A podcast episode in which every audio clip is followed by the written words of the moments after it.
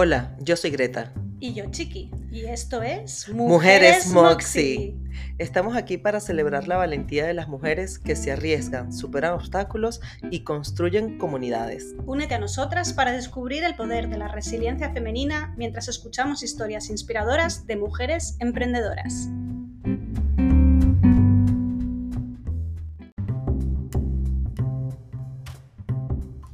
Y antes de continuar con el episodio, te invitamos a que nos sigas en nuestras redes sociales Mujeres-Moxis, Greta Rangel CC y Chiqui Workouts. Recuerda también valorar el episodio, compartirlo con todos tus amigos y bueno, por supuesto, muchas gracias por seguir escuchándonos. Buenas, buenas. Buenas, buenas. Comenzamos un nuevo capítulo. Bueno, el, el lado B del episodio anterior con Nati. Al lado B del Para- Hello. Para que nos cuente. Ya me voy a pasar a vivir aquí. Ahora, ahora sí vamos a hablar, Nati, de tu emprendimiento, de, del lado B de tu vida, ¿no? De la, de la llegada aquí a la, a la madre patria. A mi nueva vida. A tu nueva vida, sí. Entonces, digamos, ya hablamos como de todo el recorrido, lo corporativo, todo lo que hice, eh, y si no han escuchado, porque se van a perder un poquito el contexto, les toca ir al otro, Hombre, claro. ahí en el índice se encuentran. Miren, nosotros decidimos venirnos a vivir acá eh, eh, por una decisión de familia, buscando un mejor futuro para, para Emilio, que tiene cuatro años, y queríamos que conociera una forma distinta de vivir la vida. Pero, una, perdona, un inciso. En el capítulo anterior dijiste que tú ya llevabas un tiempo planteando de poder venir a Europa, ¿no? Eh, al final, cuando, cuando tú decidiste venir a España, o sea, cuando os pasó esto de venir a España, es que se me ha pirado totalmente la pregunta que iba a hacer. o sea, pasa nada. vale. No pasa nada, no pasa Em, nada, la recuperas luego. Sí, Se te fue la paloma, decimos Sí, en sí, esto me pasa- esto me pasa muy, esto es lo que pasa con la edad. Sí. Eh, no, no, es que es verdad, me pasa muchísimo, es como tengo una idea y tal y se me... se Pero me es porque tienes muchas cosas en la, en Sí. la mente, yo creo. Ajá, pero entonces tú vienes... eh, O sea, era usted- como un sueño y se materializó de, eh, como pasado el tiempo en el que lo deseamos. O sea, pasó cuando tenía que pasar. Y, y nosotros teníamos la idea de irnos a Alemania porque yo estoy en el Colegio Alemán de la Barranquilla, tengo una fijación con los alemanes, Sí. Alemania, su historia y demás. Y, y mi hermana vive en Alemania, entonces dijimos, bueno, sería regio poder alemán. Pero no pudimos porque Camilo no habla alemán y conseguir trabajo allá es un problema. ¿Tú sí hablas alemán? Yo sí hablo alemán. Y, y entonces salió a España. Y yo nunca había venido a España. Les voy a decir, hice una escala en el aeropuerto Barajas de Madrid y nunca estuve en España. Porque siempre decía, voy a Europa, pero si voy a España tengo que ser solo España porque me parece que hay mucho que hacer. No te, Y nunca, no te lo, equivocas. y nunca lo hice. Y nunca te has equivocado Entonces, entonces el mundo me decía en Colombia, Madrid es la mejor ciudad del mundo, yo quiero vivir en Madrid, Madrid. Y yo dije, bueno, entonces está, está bastante guay Tu Madrid. hijo entre, todo, entre ellos. No, pues mi hijo no sabía nada, pero yo la- le dije, vamos a Madrid, vamos a Madrid, vamos a Madrid. Y ahora es el... Arma- armamos todo, vendimos todo, cerramos el, el apartamento, rentamos el piso, todo, hicimos todo lo que teníamos que hacer. Ajá, y llegas aquí a España. Llegamos aquí a España. Mi esposo con su trabajo, Tienes un año, año y medio. año y medio. Llego aquí a España en noviembre. Y le voy a decir la burrada. Yo como que pensaba que en Madrid nevaba. Ah, sí, yo, Yo, también, yo yo decía, también vamos a pasé, ver la nieve. No, no hay nieve, señora. yo también pasé por ahí. Yo me traje hasta unas botas de Oye, porque nieve. tú no has vivido Filomena, ¿eh? Pero Filomena fue toda la Pero vida pasa una vez en la Cuando, vida. cuando yo me vine de, a toda vivir la- para de todo acá, el siglo. cuando yo me vine a vivir para acá, me compré unas botas de nieve. Tú sabes, ey, en el año 2006, tú sabes cuándo me vine a estrenar, y eso que yo había estado en la nieve, pero claro, esquiando no sé qué, pero no caminando en la nieve. Me las vine a estrenar en enero de este año. No sé cómo están, están intactas, ¿no? O sea, están, porque hicimos un paseo en la nieve dentro de la montaña ¿Y Filomena no te las pusiste? y Filomena, es que las tenía tan guardadas que en Filomena no me no, acordé que las tenía. Bueno, entonces yo vengo, llegamos acá y yo soy la operadora logística del hogar. Digamos, Camilo tenía que trabajar, que cometimos un error muy importante de uno de esos errores que, que es que no pidió tiempo libre para llegar. Entonces él, llegó- él Llegó venía trabajando en el proyecto desde Colombia, él trabajaba en la madrugada de Colombia, llegó acá a trabajar, remoto pero a trabajar. Entonces busqué apartamentos con jet lag. Emilio tenía un jet lag, pero horrible. Entonces Emilio se dormía en el Uber, se dormía todo el tiempo porque, eh, o sea, estaba, fue un caos. un tío de Camilo se muy muere mal de recursos COVID. humanos, muy mal recursos humanos. Muy mal, sí. Eh, eh, como que no lo piensan, porque al final es como que dan por sentado que la persona llega y tiene todo listo, ¿no? Pero mira, también te voy a decir una cosa. Ah, En este caso ustedes venían con la empresa y tal, no sé qué, pero yo cuando emigré a Colombia me pasó un poco lo mismo. Y aquí va un poco a través de mi experiencia eh, que, que las personas que nos escuchan nos puedan, eh, puedan, puedan pues tener algún conocimiento. Y es que uno tiene que informarse bastante bien. Mucho, Cuando yo fui a Colombia me pasó más o menos lo mismo. Y cuando llegué, o sea, a- yo un- una amiga le pregunté dos, tres cosas y mi amiga fue como, bueno, sí, pero claro, ella es de allá. Entonces, Claro, sí. no es lo mismo No ser de los ahí. problemas que vas a tener Efectivamente, entonces cuando yo llegué ahí me enfrenté a un montón de problemas que no había contemplado y fue por falta de información. O sea, yo creo que cuando uno va a dar un paso de esta, de esta categoría, uno tiene que informarse demasiado bien. Y yo soy una intensa nerdy. Ustedes no saben, yo tenía Exceles del viaje. Les voy a decir, hablaba, yo no conocía a nadie acá. ¿Y qué te falló? To- todo. O sea, todo. O sea, voy- pero tú ya estabas en Wikis antes de venir. Ya estaba. Entonces Ah, yo, a punta de preguntas en wikis y de favores de personas, armé entre comillas un presupuesto, pero nadie te va a decir realmente cuánto se gana y cuánto se gasta. Ya, ya. Entonces, entonces por más bien, bien, bien intencionadas que las personas, te están haciendo un favor y, y son opiniones. Y la pandemia cambió muchas cosas en materia de trámites, en materia de formas, en materia de más. Y muchas personas que se vinieron son mujeres que no trabajan o que se vinieron ya con el trabajo. Ya. Yo venía con un trabajo de mi esposo y yo tenía que buscar trabajo, con una idea, que eso sí nadie me lo dijo, que iba a ser difícil conseguir trabajo. Es decir, yo venía con mi hoja Porque de no me vida. conocías a mí. Sí, puede ser, pero porque no conocía a las personas correctas, pero, pero mira, mi currículum en Colombia es como, wow, te voy a decir, es como, cualquiera lo quiere tener. No, perdona Natalia, en Colombia y en cualquier sitio. Bueno, Cualquier pe- persona que pero- tiene una pero visión un aquí- poco amplia de las cosas, ve tu Pero, currículum. pero, pero tú sabes que los españoles todos son así, no tienen mucha visión de muchas cosas y son súper eurocentristas y, y- y es un poco complejo. Y También- estamos, y estamos luchando, y estamos sido- luchando con la automatización de los procesos de recursos humanos, que es el puto filtro de que no lee, sino que hace un match que tiene que ser 80% compatible la hoja de vida con lo que dice la vacante. y Bueno, entonces eso es un problema. Entonces yo venía con unas expectativas y tenía un presupuesto montado en el que yo conseguía trabajo rápido. Hmm, claro. Eh, y, y- y llegamos y llegamos justo en el momento en el que todas las empresas estaban pidiéndole a sus empleados que volvieran a las oficinas. Entonces Madrid empezó a rellenarse de gente y empezaron a subir los precios de los pisos. Entonces mi presupuesto de X terminó siendo X más algo. Eh, eh, eh, eh, no sabía que el- no había cupo en los jardines infantiles. me decían, la educación es pública. Yo asume que la educación es pública, todo es público. No, no. Los jardines infantiles cuestan mínimo 500 euros en donde los pongas. Entonces, entonces Por eso, te digo, el tema de, de estar informado es... eso el presupuesto a la mierda.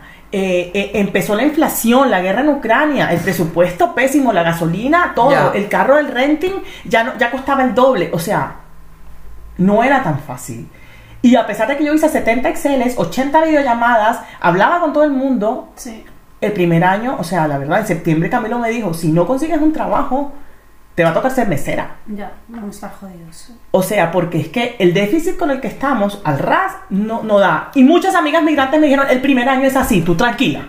Tú tranquila que el primer año uno siempre se descuadra porque las cuentas nunca suman. Entonces, apareció Laura, yo hice un post en Facebook y puse, estoy buscando trabajo de lo que sea, yo soy comunicadora, PR, directora, pero no me importa, me vuelvo secretaria. Que una amiga en, en Holanda me dijo, vuélvete asistente ejecutiva. Todas las competencias las tienes, no tienes que ser directora. Entonces aquí va mi primer estrellón de realidad.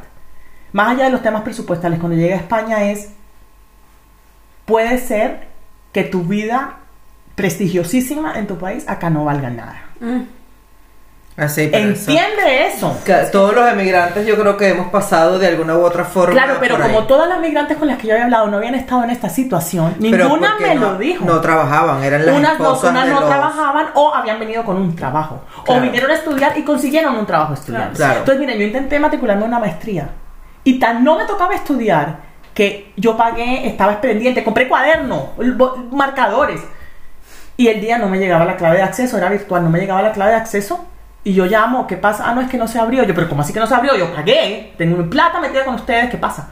Me devolvieron la plata Y no me tocaba estudiar, no estudié. O sea, yo decía, bueno, es una forma de hacer contacto, están los profesores, hay unas clases presenciales, puedo conocer gente, pues a ver si conecto. Porque, ¿qué pasa? En PR y en comunicaciones, aquí en España es diferente a ingeniería de sistemas. Usted tienes que estar conectado, tienes que estar enchufado, Yo tienes que, que estar desde la rosca, tienes que en tener un apellido. lados. Para Eh, to- yo creo que y en to- este para todos los negocios las conexiones son, Son demasiado. Sí, claro, Lo pero, hablábamos, si tú, la pero si tú eres un developer, seguro es más fácil que te contraten que si eres un PR que no tienes agenda. Entonces yo le puedo decir a la Claro. gente, yo si yo te conozco a ti, eres reclutador de tema de comunicaciones, yo te puedo decir, yo, yo armo la agenda en menos de lo que te imaginas porque es lo que he hecho toda la vida, Claro. salté de sectores. O sea, uno está- tiene el sector gobierno, tiene una agenda, pero cuando pasa al sector tech tiene que armar la agenda. Yo eso lo sé hacer. Pero eso en la hoja de vida van a decir no tiene agenda. Entonces, chao, descartada. Entonces yo tuve muchas entrevistas de primera y me decían, me llamaron hasta de Twitter. Y la reclutadora en Dublín me decía como, es que no te puedo contratar, porque el cargo es junior, no tengo plan de carrera. Y yo, se me importa un culo el plan de carrera. No, no te puedo, por compliance no te puedo contratar. Claro. Me llamaban de otra oficina y me decían, es que eres demasiado grande, estamos buscando un junior. Y yo, bueno, pero ¿qué pasa? No pasa nada. O sea, yo estoy dispuesta a limpiarte el baño, ¿Para ¿sabes? qué- pero ¿para qué te llaman desde un principio? Porque quieren hablar con uno para ver uno qué. O sea, no sé, no sé qué. O sea, yo creo que es como... No, sí, es, es- es ridículo. La, la de Twitter me dijo que te quería conocer. Porque es que me llamó mucho la atención tu hoja de vida y Ah, quería bueno. decirte de persona porque no te puedo contratar. Que me pareció bastante válido. Bueno, es decir, sí. como. Bueno, sí, pero yo como- casi prefiero que no me llames. Entonces, claro, ese fue un go- golpe de realidad horrible porque uno viene de no tener que hacer una hoja de vida y que todo el mundo le dé trabajo a. Sí, yo no sabía cómo hacer un currículum hasta que llegué aquí a España. sí. Entonces, entonces ese fue mi primer estrellón. Entonces conseguí un trabajo que todo el mundo me dijo, no te- hay gente que se demora tres años. Y a mí nadie me dijo. O sea, Tres años. o sea, gente que no- eh, eh, o sea, digamos como entonces, entonces, entonces en la empresa en Un donde trabajo trabaja Chiqui- profesional. Sí, en la empresa sí, donde trabaja Chiqui me contratan, me, soy asistente ejecutiva, hago mil cosas y, y está bastante bien. Entonces, estando en esto, antes de que me saliera ese trabajo, una amiga me dijo, Nati, ¿por qué no te reinventas? Y yo le dije, no, fuck, it, ya yo estoy cansada de reinventarme, mano. Yo ya, yo ya quiero que me llegue un chequecito, ¿sí? Entonces me dijo, pero, pero piénsalo. Y dejé esa idea olvidada. Y un día, chateando con una amiga de Colombia, me dice, mira, a mi hermana le acaban de robar 8 mil euros con un apartamento fantasma. Ah, sí. El Eh, alquiler aquí en, al en Madrid. alquiler. Es pues, súper común. Sí, sí, sí. Sí, sí. Entonces pagó por Pero adelantado 8.000 una parte, pagó, pagó cinco meses. Tú sabes que a mí me pasó una vez que hace años en Madrid yo estaba buscando para mudarme y vi un piso que yo decía, esto está muy fantabuloso, como digo yo. Y me metí en Google en esa época, que casi uno no se metía en Google, y puse como fraude piso, no sé qué, y aparecía toda la historia Claro. del piso tal A esta cual. amiga lo que le pasó fue que no metió el link de booking.com directamente, sino que lo metió por el navegador y le apareció una página clonada, Claro. como si fuera Booking. ¡Wow! Entonces pagó los meses O sea, y que pagó dentro de la página de Booking clonada. la clonada. Claro. Entonces todo el mundo en Booking súper ofuscado, tratando de entender por qué ella tenía un pago que aparecía el print, hasta que entraron más en el detalle de los números y decían, esto no es, no somos nosotros. Uf. Entonces, y me dijo, es muy horrible para la gente que se quiere ir, que no quiere pagar un relocation o que no puede pagar un relocation, que no entienden nada. Y aquí va la segunda cosa. En España, la lógica de explicar las cosas es súper diferente a la de nosotros. Claro, sí. Dan siete vueltas, las páginas web son cero intuitivas, las instrucciones están escritas en abogado, Ya. en abogadístico, como le digo yo. Entonces, de verdad es complejo. Pero como mi superpoder es saber cosas y resolver problemas por el otro lado, yo dije, claro, es perfecto. Yo le dije a una amiga, hágame un logo que diga Te Guío Madrid. Mi idea inicial era Madrid, pero luego terminó que la gente se quiere venir también para Valencia, para Barcelona, sí. entonces Te Guío Madrid va a terminar siendo Te Guío a donde quieras. ¿Y en qué, en qué aspectos guías? O sea, ¿cómo- Entonces- ¿cuál es el concepto de la... Entonces me invento Te Guío Madrid eh, o Te Guío y, y lo lanzo cuando cumplo un año acá en España el 11 de noviembre. Entonces, donde yo trabajaba me permitía Mm. eh, crear todo esto. Entonces son ocho temas y una posibilidad. Es decir, eh, ocho temas es, por ejemplo, alternativas migratorias. Entonces, ¿qué son alternativas migratorias? Es, tú te quieres venir y no sabes qué hacer. Nada. Solamente tienes una idea, me quiero ir. Entonces yo me siento contigo y te cuento, mira, hay estos visados, estas residencias, estos son los requisitos de acuerdo a tu perfil, tú podrías aplicar a esto, a esto, a esto, tienes que tener esta plata, porque es que venirse a España no es como me voy a España, tienes que tener un montón de plata para poder venir a Sí. España o un contrato para venirte a España, o sea, es, es muy distinto a muchos países del mundo. La gente cree que se puede venir a estudiar, pero en la- hay que, tienes que tener mucha plata en la cuenta para que te aprueben la visa, o sea, tienes que tener el año de vivienda Pagado. eh, paga- eh, eh, eh, ahorrado. Sí. Eh, más lo que te vale la matrícula. Entonces no, no es como tan sencillo si tú lo pasas a pesos que un euro son 5 mil. Claro. Pues bueno, es un platal. Eh, entonces como que me siento con la persona y le, y le cuento la, la realidad de eso y le cuento como, me dice, yo quiero vivir o en Madrid o en Barcelona o en Valencia, por decir algo. Entonces yo le hago como, somos tres, somos tres en la familia, entonces les hago como toda la simulación de cuán- cuántos son los promedios de vivir en ciertas partes, las alternativas, lo que les vale, no sé qué. Y la persona sí puede empezar su proceso organizadamente, es decir, sabiendo por dónde se va a ir o qué tiene que hacer para lograrlo. Está los que se van a venir y no trasladados por la empresa. Entonces yo me siento con ellos y les digo, mira, tú tienes que pedir todo esto. Puedes no pedir de lo que esto, si, te- si no te dicen que no, esto, esto y esto, pero lo- los insalvables son una semana mínimo para poder ubicarte, o sea, como que toda la lista de mercado, lo que tienen que negociar, les hablo de los impuestos, cuánto les van a descontar, qué tienen que hacer, todo para que sepan que el sueldo que les están ofreciendo, si es rentable o no es rentable. Em, no sé, como todo ese tipo de cosas, las personas que ya tienen un trabajo y se están negociando su tra- o su traslado o su, o su, o su contrato acá. Eh, tengo costo de vida, entonces yo te puedo hacer las simulaciones de cuánto valen los apartamentos, cuánto valen los colegios, dependiendo del tipo de colegio que quieras, les explico como todo eso, la comida del mercado en las diferentes ciudades Todo esto basado en tu experiencia. y la de todo el mundo. Yo hablo con mis amigas y leo y veo podcasts Claro, sí. y veo videos, o sea, yo como colecto tanta información, yo me la paso todo el día viendo cosas. Sí. Yo no soy abogada, entonces yo no tramito nada. Eso es lo que te iba a preguntar, que si necesitas a alguien que tramite algo, eh, eh, si la persona necesita un tienes algunos abogado, colaboradores, como Yo tengo una lista de personas que no me pagan un peso a mí por eso. Todo el mundo me dice, cobra. Yo dije, no, yo no, yo no, o sea, yo, o sea, esto es demasiado. O sea, por ahora estoy tratando de que si la gente necesita un abogado, yo les recomiendo unos abogados, tú habla con ellos y mira a ver cuál te gusta. ¿Y tú mone- cómo monetizas? Con la Cobro la hora, cobro Ah, la hora, hora y media, dependiendo de la- del tema de la asesoría. Entonces hay gente que quiere muchos temas, entonces hacemos varias horas.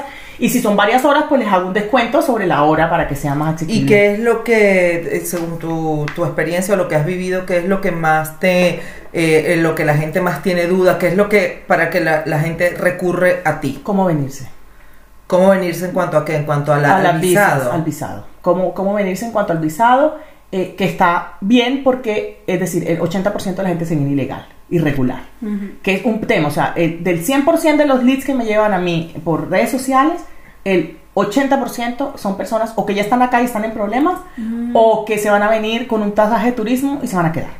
Esos no son mis clientes, porque yo no soy abogada. Claro, sí. Claro. Entonces yo no, y tampoco voy a promover que las personas se vengan porque es mucho riesgo porque puede ser que la pasen mal. ya. Entonces si yo hago una asesoría con una persona que no va a tener papeles y le echo un cuento sobre el presupuesto, sobre- Sí. se va a animar, de pronto consigue una plata, quizás pide un préstamo y luego no consigue trabajo, entonces voy a tener yo una responsabilidad en eso. Sí, claro. Entonces son cosas que yo dije, yo tengo como unos links, tengo unas, una gente que sí se dedica a eso, si la persona me contacta, yo les digo, mira, esto es la situación, yo no soy abogada, remítete a otras personas. Ya. No las corto porque también es una necesidad, también la deben estar pasando mal, entonces a veces me preguntan, mira, ¿y, y, y cuánto tengo que llegar? Yo le dije, mira, lo que yo he leído en todos los blogs, en todos los Facebook de la gente que está aquí regular, que se están demorando entre 4 o 5 meses, 6 meses en conseguir, un, en conseguir un trabajo sin papeles.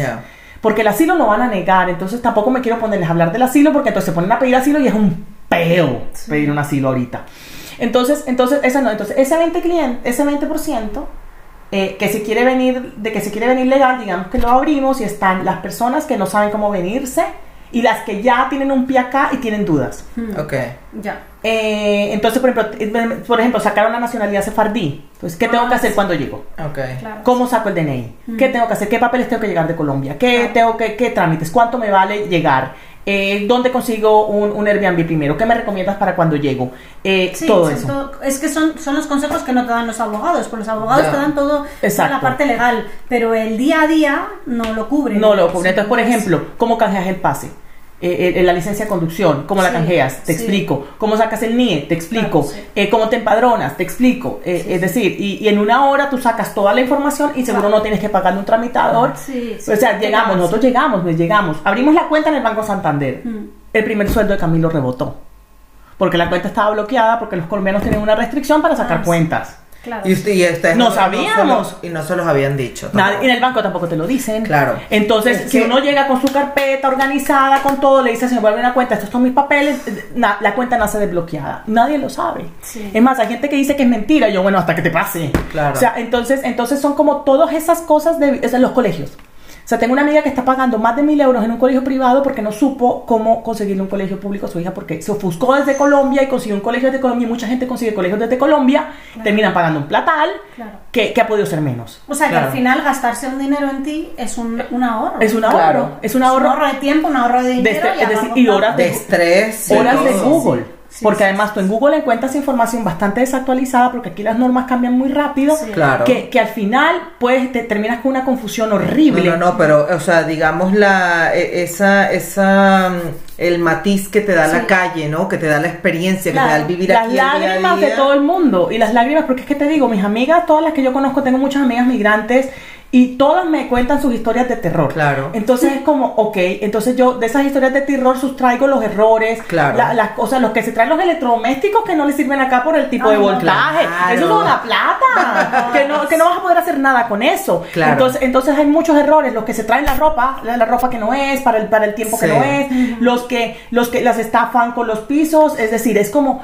es como hay hay tanta cosa Sí, que a uno sí, se le pueden sí, sí. escapar y si uno puede disminuir el margen del error Sí, sí. Además, eh, cuando tú te ayuda estás mudando a un país, no tienes tiempo para hacer eso. O sea, no mucha gente no lo tiene entonces llegan acá y es como ay no Sí, traje sí. el certificado de nacimiento ay no Sí, traje el sí. diploma ay no traje esto ay no traje suficiente efectivo ay otras Sí, entonces claro sí. no cambié tan básico no cambié el teléfono que tengo en el banco colombiano me llegó un SMS ese número ya está deshabilitado y me bloquearon la cuenta.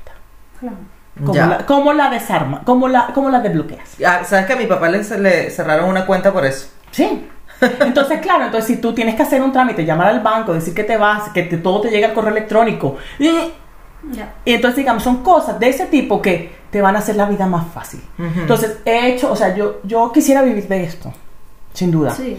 Eh, porque me parece que es súper reconfortante, porque la gente es súper agradecida, la gente me compra una asesoría y luego me compra otra, entonces asumo que hay un valor. Claro. Nati, ¿y a- ahora mismo te diriges solo a No, colombianos? he hecho México, Sí. Eh, hasta ahora me han contactado de México, me han contactado de Ecuador eh, y, y decir, estoy, esto, o sea, si alguien me contacta y no lo tengo claro, lo que hago es que no le agendo la asesoría enseguida al día siguiente o a los dos días, Claro, sino que un necesito un par de research. días para hacer Sí, toda la sí, investigación. sí, o sea, por ejemplo, los ecuatorianos necesitan una visa de turismo que el resto de Latinoamérica seguro no necesita. Claro. Entonces ahí me toca investigar un poco más. Entonces una chica de México me dijo, mi esposo es nacional español, ¿yo qué tengo que hacer para irme para allá? Mm. Eh, esta es mi situación. Yo le dije, "Te- dame dos días, yo me siento cómo son las cosas en México y te digo. Mm. Y me senté y les digo, entonces yo les entrego los instructivos con los links actualizados, con todos los formatos, con todos los formularios, porque hay cosas que tú puedes hacer tú mismo, no tienes que pagar. Claro.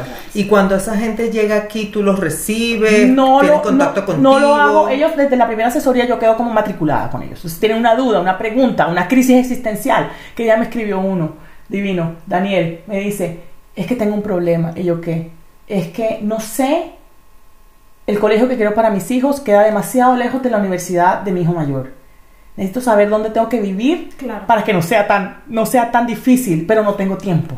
Entonces yo dije, déjame, déjame yo ya te, tro- ya te trazo las probabilidades para que tus hijas chiquitas no tengan que durar mucho tiempo hasta el colegio y que a tu hijo le quede la mejor ruta para llegar a la universidad. Entonces le hice varias opciones de barrios con Google Maps, marqué todo y le, entre- y le entregué y él me pagó por eso. Entonces digamos como que esa es la posibilidad, es decir, como que tengo unos temas est- establecidos que ya los sé y ya los tengo, simplemente me siento y hago una presentación o si tú necesitas algo yo te lo puedo organizar. Entonces Claro, una le persona... facilitas la vida a la gente. Exacto, ¿no? una persona, no- no- trato de no tramitar porque me gusta es como que la gente autogestione porque también hace parte del proceso. Sí. Eh, pero por ejemplo alguien me dijo, necesito que vayas a un colegio por mí y me cuentes. Entonces yo fui al colegio, Claro. me pagó una hora de claro, trabajo te pagan, claro, y, y yo, sí, le, y yo hice una videollamada y le conté el colegio y bla, o sea, como que como existe esa posibilidad. Entonces, Pero es que las posibilidades son infinitas. con Totalmente. no, necesito que me vayas a buscar a la universidad. cualquier cosa. O sea, ah, yo, hago, yo hice unas, unas mentorías de búsqueda de trabajo y de ajuste de, de- de currículum, entonces también tengo esa, entonces Claro, una hora y adaptarlas media al modo a- adaptarlas al modo europeo, a las palabras, Sí, eh, eso les, es les cuento las, pos- importantísimo. las posibilidades, por ejemplo, hay muchos abogados y que tienen que homologar y que es imposible homologar, sí. arquitectos, me- entonces Entonces, si una persona es psicóloga y homologar psicología es imposible, pues yo le digo, mira, puedes trabajar en recursos humanos, estas son esas alternativas, Claro. Sí. puedes estudiar esto, o sea, como que, como que les ayudo también como a entender un poquito sus posibilidades. Claro, eso está buenísimo. Entonces, entonces digamos que, que, que es como, que es como tener a alguien acá que, que, que te va a tener el tiempo para contarte porque va a ser mi trabajo. No, y que no te cuenta la que no, te le estoy, haci- moto no le estoy haciendo un favor y no soy una promotora turística de España Sí, Claro. y no voy a necesitar que tú tramites nada. Si tú desistes de tu plan, no pasa nada. Claro.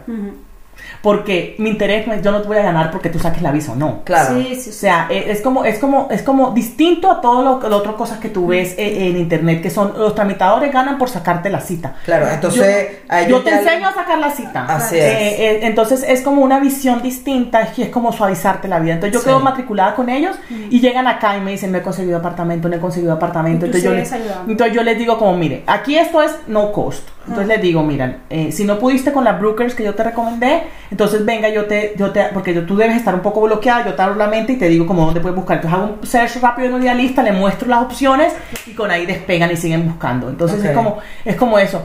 Eh, porque para poderse cobrar por una pregunta de cinco minutos, decir de que me- no me quita nada, pues ah, eso no tiene sentido. Entonces, digamos que, que está bien, con muchas me hablo, ya muchas ya llegaron, muchas están felices, a muchas les han salido los trámites sin pagar abogados, les han Claro, salido positivos. Es que sale más barato realmente. Pues y claro. realmente no hace falta. Yo pagué abogado al comienzo y ya después me di cuenta que aquí Sí. tú puedes hacer tus trámites tú solo. Sí, sí, Entonces, esa es mi nueva vida. Lo que tú haces es ahorrar tiempo y dinero a la gente. Sí. Y dolores de cabeza. claro. Dolores de Oye, cabeza. una pregunta, ¿y eh, tus clientes son solo personas físicas o no estás haciendo ningún approach a empresas? No he hecho pros a empresa porque no estoy creada todavía como empresa acá, porque no quiero, o sea, como no tengo una, no tengo un flujo tan seguido Sí, de clientes, sí, claro, que no entonces, entonces no estoy como, como, como en posibilidad de contratar como una empresa todavía, porque, Ya. porque me van a, no estoy ni siquiera Claro, de alta como autónoma, porque, no, porque que- todavía para pagar los 80 euros mensuales sin estar facturando eh, Claro. como No, algo, entonces me toca, entonces estoy ahorita armando la web, eh, la página web, estoy armando el plan de pauta, entonces voy a ver si salgo con pauta la próxima semana, porque ahorita todo lo que he hecho es orgánico. Entonces, entonces digamos, como tenía el otro trabajo, pues nada, ahí vamos. ¿Sí? Claro, sí. Entonces de eso se trata mi, mi nueva vida acá. Estoy en eso después de haber sufrido mucho porque sentí que no me valoraban, entonces ahora estoy tratando de darme valor por mí Sí, misma. al final uno Y- tiene que valorarse, valorarse a sí mismo, no, no, no y, buscarlo. y fuera. tratando de que esto despegue. Si definitivamente esto va a ser como un side job, como que mi misión de vida va a ser ayudar a la gente y no mi trabajo principal, pues también, es decir, si me sale un trabajo que me llame la atención y que me pague las cuentas mientras esto despegue, porque ustedes saben que a veces toca así, Sí. pues, pues será. O sea, es decir, como que esa es como la idea. Ujú.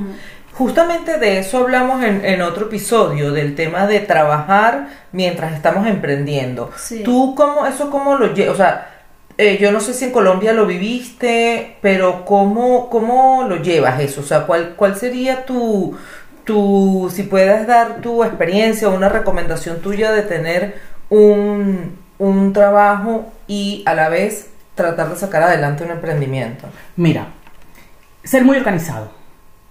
Es decir, y ser muy organizado con tu trabajo que te paga las cuentas, por llamarlo de alguna manera, con tu emprendimiento y contigo y tu familia, si tienes familia, o contigo si no tienes familia. Porque puede ser que termines llevándote a tu familia por todo lo demás, que es lo que uno eh, lo da por sentado. Están ahí, están ahí, están ahí, están ahí. Entonces, tienes que ser muy organizado. ¿Yo qué hago? Yo siempre hago listas de trabajo con colores, un color para cada cosa por día. Entonces es como, ¿qué es lo más importante que tengo que hacer hoy de cada cosa? Y todos los días, así sea por la noche, o sea, yo muchas veces he trabajado de 11 a, a, a 12 de la de 11 a 1 de la mañana en los emprendimientos porque en el día no alcancé, a la hora del almuerzo no alcancé, o tuve demasiado trabajo, el trabajo que me paga las cuentas, pero siempre ser organizado en lo que tienes que hacer, es decir, como no trato de no trabajar los fines de semana, si trabajo los fines de semana en horas que mi esposo y mi hijo están durmiendo, pero tener escrito y anotado todo lo que tienes que hacer, todas las tareas pendientes para que no se te quede nada por fuera, porque como tienes tantos frentes abiertos, Claro. se te olvida uno, entonces no, no hice las facturas de la oficina porque, ups. Entonces, toda la primera tarea del primer día, la mañana es todo lo que tienes que hacer, así no lo vayas a hacer todo el mismo día, ojo. Así se te pasen para el siguiente día, para el tercer día, para el cuarto. Tener todas las tareas milimétricamente marcadas Mm. y ir tachando. Y si sale nueva tarea, va a la lista. Y si sale nueva tarea, a la lista. Y así tienes el control de todo lo que tienes que hacer y no le quedas mal a nadie. Entonces, es decir, como que yo tengo las horas de las asesorías en horas en las que no trabajaba.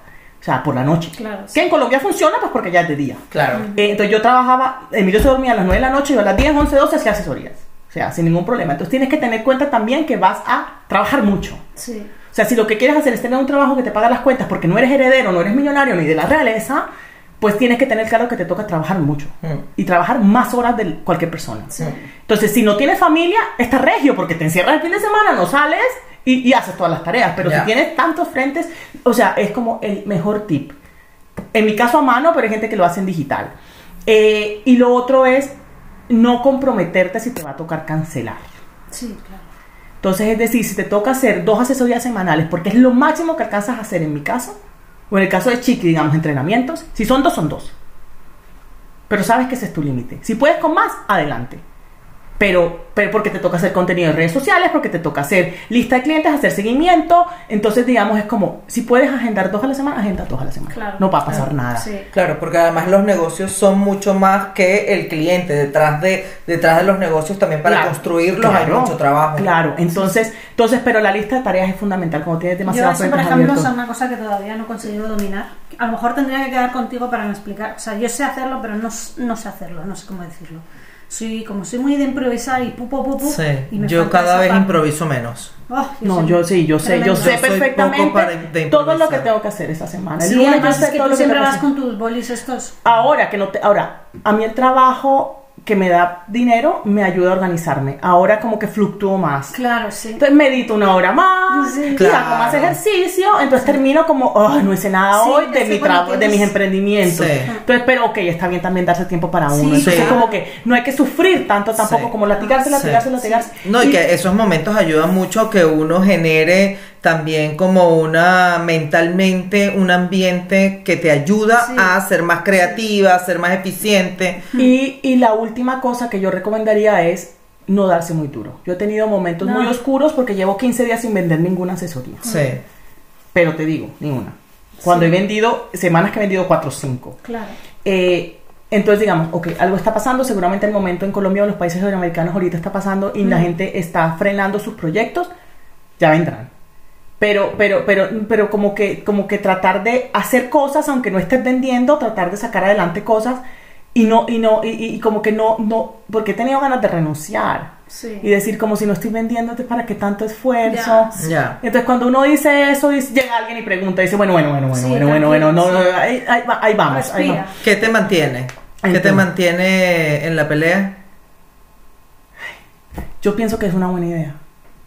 Claro. Yo, yo pienso que es una buena idea. Lo hablamos en un Sí. episodio, el creer en lo que estamos haciendo. Sí. Exacto. Entonces, pues como creo que es una buena idea y creo que ayuda a la gente, yo creo que va a despegar. Claro, Es que no tiene que haber opción, no hay opción a dejarlo. o sea, Entonces, no. entonces digamos Dejarlo como no que lo que opción. puede pasar es que te digo que me consiga un trabajo. Claro, sí. Eh, y, y que lo siga haciendo como side job y que me dé unos ingresos extras hasta que hasta que hasta que ya vea que, que de pronto no despegó eh, que despegó del todo o que de pronto definitivamente va a seguir siendo así un side job Claro, sí. Eh, pero pero por ahora digamos me, me salió al final un subsidio al desempleo poquito pero tengo un paro Ah, mira, eh, y, y- y tengo la indemnización y bueno cosas entonces digamos como que tengo un margen Sí. entonces vamos a ver si con ese margen logro con la pauta hacer que lleguen muchas asesorías y lograr. Entonces vamos a ver si, si, si lo organizo, pero te digo, no llevo ni un año, llevo más de 20 asesorías, veintitantas, y bueno, yo creo que a la gente le gusta y yo creo que esto va a terminar explotando, porque ahora,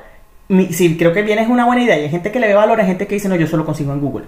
Ya, bueno, Ya. También, o sea, sí. se vale, no eres mi cliente. Bueno, exactamente, eso es lo que te iba a decir. Sí, o sea, pero- tu cliente no es ese. el que puede sí. buscar, buscar en. Google no es tu cliente. Exacto, entonces, sí, sí. entonces digamos como que también tener claro eso, o sea, si tú estás vendiendo algo, no importa, no son tus clientes, no tienes que, todo el mundo no tiene que ser tu Pero cliente. también es cierto que es. Google cuando esté en España y tenga un problema no se lo va a resolver. No, bueno, pero ya eso es su problema. Ahí me buscan, con pero, pero, pero es eso, entonces es como eso, como, como no, eh, eh, como entender que si eh, el irregular no es el problema, yo no tengo que resolver el problema irregular, me costó mucho trabajo, Sí. me costó mucho porque quiero ayudar, pero que no, No, es. pero es que- demasiado importante definir el cliente. El que ideal. cree que no Sí. está, entonces define el cliente y si no, porque te vas a ahogar. Sí. Es decir, te vas a ahogar y tú tienes que tener las prioridades. Así es. Entonces, entonces, de eso se trata. Entonces yo estoy en eso, ayudando a la gente a venirse de manera legal, promoviendo la migración legal, ayudando, si me siguen, te guío Madrid en, en Instagram, en TikTok, estoy como State of Mind, que es mi nombre en el mundo de las redes. Eh, d- voto tips, eh, digo cosas, o sea, hecho contenido, ¿Algún correo electrónico donde te puedan contactar? teguio.madrid arroba gmail, Ah, gmail.com y ya. ahí. Vale. Vale, Pues nada. perfecto. Pues nada, Nati, muchas, gracias, por volverme a invitar, por dejarme hablar de Teguío y cuando chicos, haga mi cliente Teguío como número Madrid. 10.000 vuelvo. Vale, perfecto. Y a todas las mujeres Moxie que están por ahí que quieran venir a, a Madrid, pues ya saben, te guío Contactar. Madrid y Nati. España. Claro, y Nati ahí encantada de A atenderla. Súper Valencia. Málaga, Barcelona, todo lo resuelvo. Vale, pues nada, hasta la próxima. Hasta la chao, chao, próxima, bye bye. chao. Chao.